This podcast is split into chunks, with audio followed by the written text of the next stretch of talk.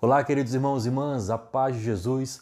Eu sou o professor Elvis Rodrigues, seja muito bem-vindo ao meu canal e esse é o décimo episódio da série Pedagogia da Oração. E para celebrar o décimo episódio, vamos falar hoje então sobre 10 chaves para você poder orar mais e melhor. Quem me conhece sabe que eu gosto muito de Santo Agostinho e ele tem uma frase das tantas que me encantam. Uma ele dizia assim: que quem reza bem, vive bem, e quem vive bem, morre bem. E aí ele conclui: e quem morre bem porque vive bem, reza bem, então tá tudo bem.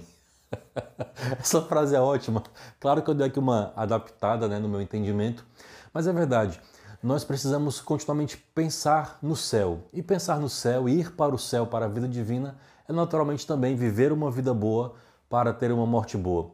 Muitos de nós talvez nos preocupemos com a morte, como vai ser, como será, porque nós estamos vivendo uma vida boa. Então aquele que ora bem, vive bem. E aquele que vive bem não tem por que se preocupar com a sua morte, porque saberá que ela será uma boa morte. E aí, um outro santo, Santo Afonso, dizia uma outra expressão também muito elucidativa, dizia assim: existem dois tipos de pessoas do mundo, aquelas que sabem orar e aquelas que não sabem. Então veja, a oração ela nos ajuda a ter uma vida boa, nos preparando também para uma morte boa. Então, se nós somos do grupo dos que sabem orar ou dos que não sabem orar, nós precisamos cada vez mais ver que a oração é algo premente, urgente em nossa vida. Então, pensando nisso, para ajudar você nesse diálogo, nesse colóquio sobre oração, eu quero dar aqui 10 chaves, 10 palavras de ânimo para você poder melhorar e crescer na sua vida de oração. Então vamos lá. A primeira palavra, a primeira chave para orar mais e melhor é convicção e coragem, determinação. É isso mesmo. Se você for comparar no plano secular, ninguém, nenhuma pessoa consegue o sucesso em alguma área, ninguém consegue uma realização em qualquer área da vida que seja, se ele não tiver força de vontade, convicção, determinação. O que muitos hoje em dia chamam de foco, né? convicção, para se ter. Muito mais isso também vai para a vida de oração. Tanto que sempre ela, né, nossa grande ilustre convidada, sempre recorrente aqui, Santa Teresa d'Ávila, a grande mestra da oração da vida interior, ela tinha uma expressão muito bela que dizia que para orar precisamos ter uma determinada determinação. Ou seja, nós precisamos então nos determinar a orar. Se você quer crescer, quer mergulhar na vida de oração, orar mais e melhor, primeiro passo é determine-se. Escolha o horário, escolha o local, coloque seu firme propósito, tenha convicção, tenha vontade, queira e creia naquilo que você faz. Se nas, nos empreendimentos seculares a gente não consegue sucesso, se não tem determinação, logo quebra, vai à falência, fracassa, é preciso foco, é preciso coragem, é preciso determinação.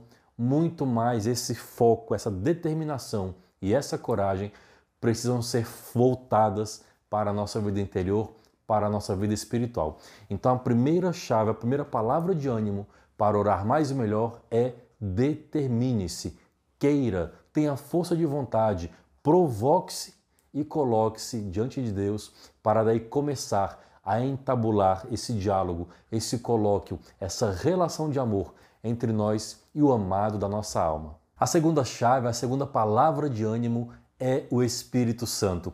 Ele é o Divino Mestre, é Ele que nos ensina a orar mais e melhor. São Paulo mesmo chega a dizer que é Ele quem nos ensina e clama em nós, Abá Pai. É Ele que nos faz dizer Abá, é Ele que nos faz dizer que Jesus é o Senhor. Tem um santo que eu gosto muito e recentemente eu fiz um vídeo sobre ele, sobre São João Eudes e seu, seu método de oração. Ele tem uma expressão muito belíssima que diz que o Espírito Santo é o divino formador. É Ele que forma Jesus em nós. Ou seja, se Ele é o divino formador, é Ele que nos ensina, Ele que nos corrige, Ele que nos anima. Então, nessa segunda chave, nessa segunda palavra de ânimo, pedir ao Espírito Santo antes de orar. Quando você vai se colocar em oração, a leitura orante da palavra de Deus, numa oração comunitária, oração pessoal, sempre peça a vinda do Espírito Santo. Venha Espírito Santo sobre a minha oração, me ensina a orar, me ensina a louvar, me ensina a adorar ele é o nosso grande mestre interior, ele é o nosso grande professor, o nosso grande diretor espiritual. Então, antes de começar a oração, peça ao Espírito Santo e durante a oração, peça também o Espírito Santo para que ele te anime, te conduza, te fortaleça, te dê a perseverança no dom da oração. Então é Espírito Santo antes, Espírito Santo durante, Espírito Santo depois, sempre o Espírito Santo. Ele é o nosso divino mestre, é o nosso grande professor, o nosso grande pedagogo da vida interior. A terceira ideia e palavra de ânimo eu vou dividir aqui em quatro categorias: tempo, lugar, boa vontade e silêncio. É isso mesmo. Nós precisamos nessa prática recorrente da vida de oração e em particular na oração pessoal, naquele nosso colóquio com Deus, escolher um tempo para orar. Eleja um horário no seu dia. Assim como você faz os calendários, o planejamento, toda a sua agenda para o dia, para a semana ou para o mês, cada horário com compromisso, coloque na sua agenda o compromisso dos compromissos, o horário de você estar parado diante de Deus em colóquio de amor com nosso Senhor. Esse compromisso ele já está lá te esperando, então seja fiel a esse compromisso com o Senhor. Tenha tempo, destaque, escolha, eleja um momento para o Senhor. Escolha um lugar o mais possível silencioso. Claro que nem sempre temos o lugar ideal como gostaríamos, naquele silêncio quase monástico mas escolha um local o mais possível silencioso, um tempo adequado e dedique um tempo. E cada dia você vai aprofundando. Como tem aquele ditado, a prática leva à perfeição. Se você consegue se concentrar e dedicar ali, quem sabe, do seu dia cinco minutos, depois vai avançando para sete, oito, dez, quinze, meia hora, uma hora, quanto tempo o Espírito for lhe conduzindo. Mas o importante é que você dedique um tempo para o Senhor, um local para oração, o silêncio devido à oração para você poder escutar e entrar nesse diálogo e, claro, ter boa vontade, como no ponto 1, um, a boa disposição, querer, estar à disposição e, como diz o Papa Francisco, recorrentes vezes nos fala, estarmos abertos às surpresas do Espírito Santo. Então, se eu preparo um local, se eu preparo um tempo, estou disposto naturalmente de quando em quando essa oração ela vai me revelar novas facetas, novos aspectos de Deus. E a minha oração se converte numa oração profunda, oração como conhecimento de Deus. E aí receberemos então as surpresas do Espírito Santo, como belamente nos ensina o Papa Francisco. A quarta palavra, a quarta chave para podermos orar mais e melhor é penitência, é isso mesmo. Muitas vezes nossa vida de oração pode parecer, permita que a expressão, um pouco sem graça, insípida, sem sabor, sem vida. Talvez porque carreguemos ainda uma série de vícios e questões não resolvidas, não só no âmbito moral ou da sexualidade, mas, por exemplo, nos pecados capitais, a ira, a gula, a avareza. Ainda não dominamos os nossos afetos e sentidos e mesmo os nossos instintos. E por dar tanta vazão a isso, a nossa vontade ela é fraca. Se você lembrar, no ponto anterior, eu falei que é muito importante termos uma boa disposição, uma boa vontade para orar mais e melhor. E a nossa vontade, que ela é fraca, decaída, também fiz um vídeo sobre isso, um vídeo sobre as áreas do ser, procura aqui no meu canal. A nossa vontade ela é fraca. Então, se eu cedo muito, eu tenho vontade de comer, como exageradamente, caio na gula, estou cansado, não, não me disponho a orar, cochilo, durmo, vou negligenciando a vida espiritual. Então, cada vez que eu tenho um afeto, uma vontade, um desejo, eu cedo aquele desejo. Isso vai então enfraquecendo a minha vontade e logo isso vai ter um reflexo também na vida de oração. Então, uma dica, talvez, uma orientação importante seria isso: fazermos pequenas penitências. Isso vai educando a nossa vontade, ainda que coisas legítimas, ainda que algo que não seja pecado, mas vá renunciando e mostrando que é você que controla o seu corpo e não seu corpo, os seus instintos, os seus afetos, a sua carne é que domina você. Isso é o modo da nossa alma, do nosso espírito controlar a nossa carne. Então, por exemplo, na gula, se eu boto um prato muito cheio, não, vou comer menos e vou me satisfazer com aquele, com aquele tanto de comida.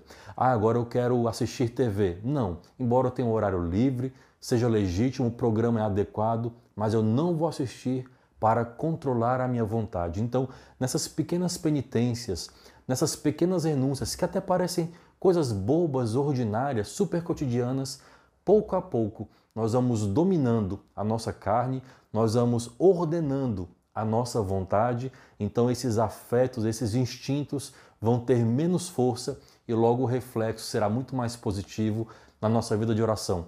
Pequenas penitências e, claro, oferecer pequenas penitências também para, como diz São Paulo, completar em nós o sofrimento de Jesus na cruz, para unirmos-nos ao sofrimento do Senhor, fazendo pequenas renúncias, pequenas penitências por amor a nosso Senhor.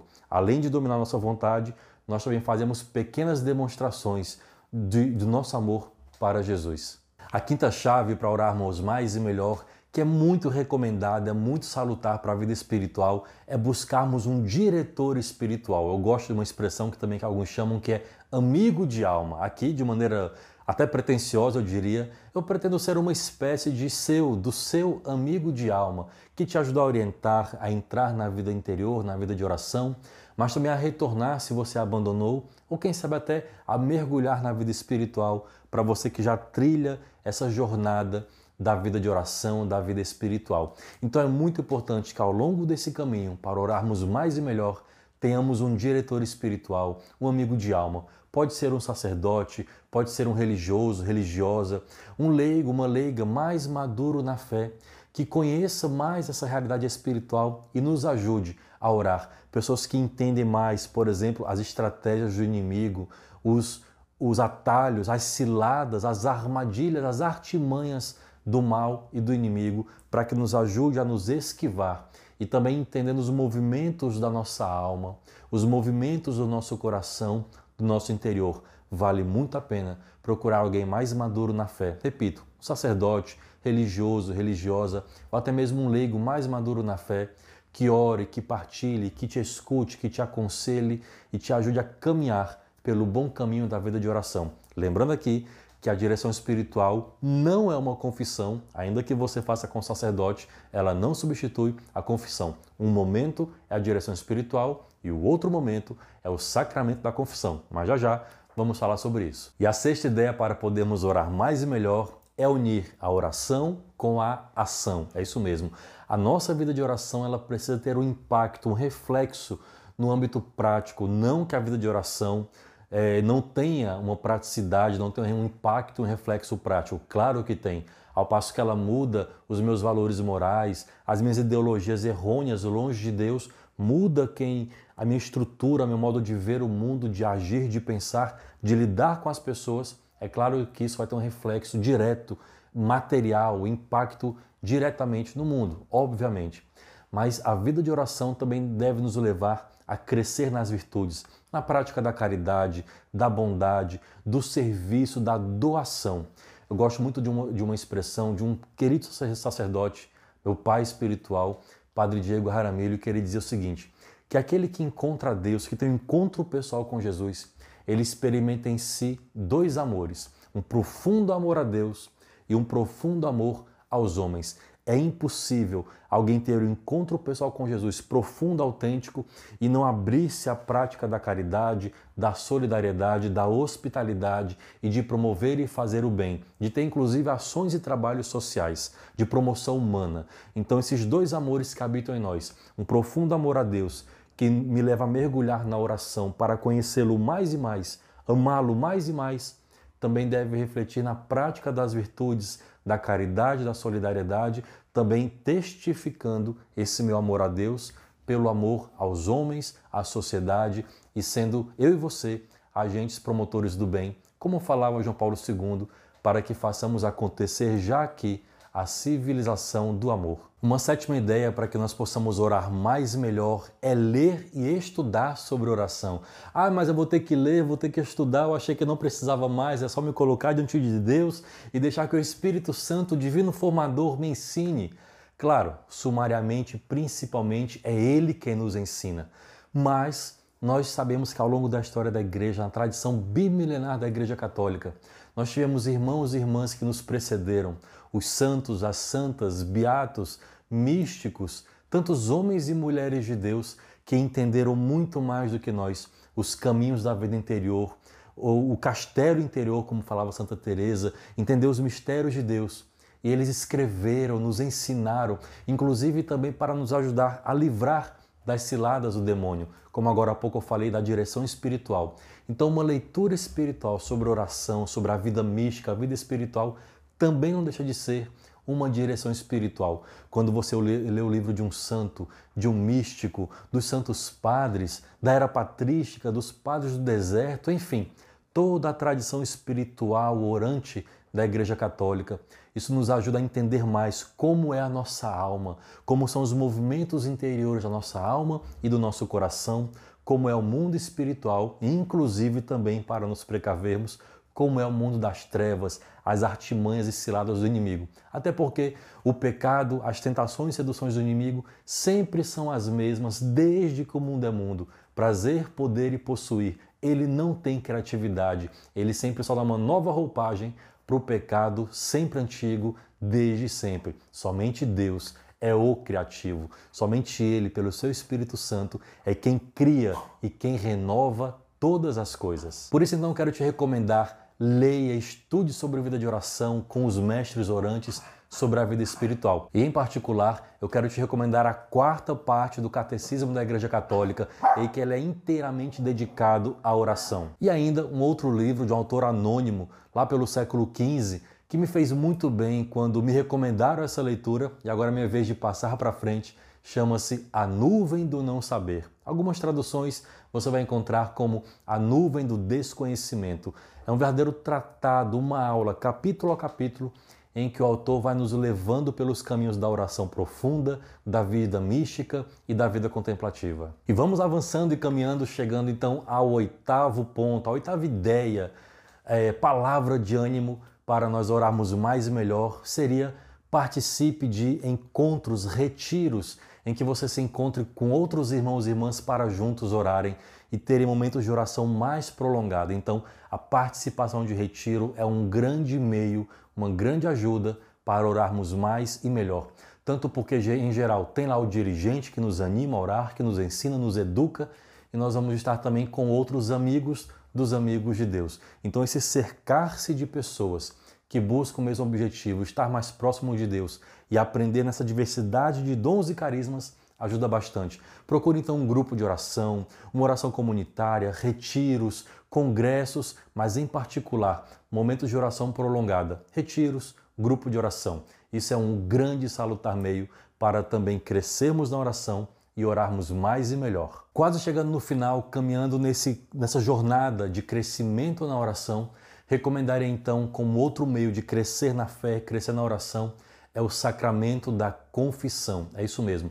Como agora há pouco eu falei que a nossa vontade enfraquecida não nos permite avançar mais perseverantemente na vida de oração, também os pecados não confessados, eles cegam a nossa visão para reconhecer e também buscar a Deus. Nosso Senhor mesmo diz que somente os puros de coração é quem verão a Deus. Então, cada vez que nós estamos em pecado, seja ele venial ou pecado grave, o nosso coração vai ficando sujo, empedernido e vai cegando a nossa visão para não reconhecermos a Deus, até o ponto de não somente não reconhecermos, mas também nem mais desejá-lo, porque vamos nos acostumando de tal modo à vida secularizada, a um ateísmo prático, a um distanciamento de Deus que parece que já não sente mais falta e a nossa alma que tem sede de Deus fica como que impedida porque está encastelada, rodeada da sujeira do pecado no nosso coração.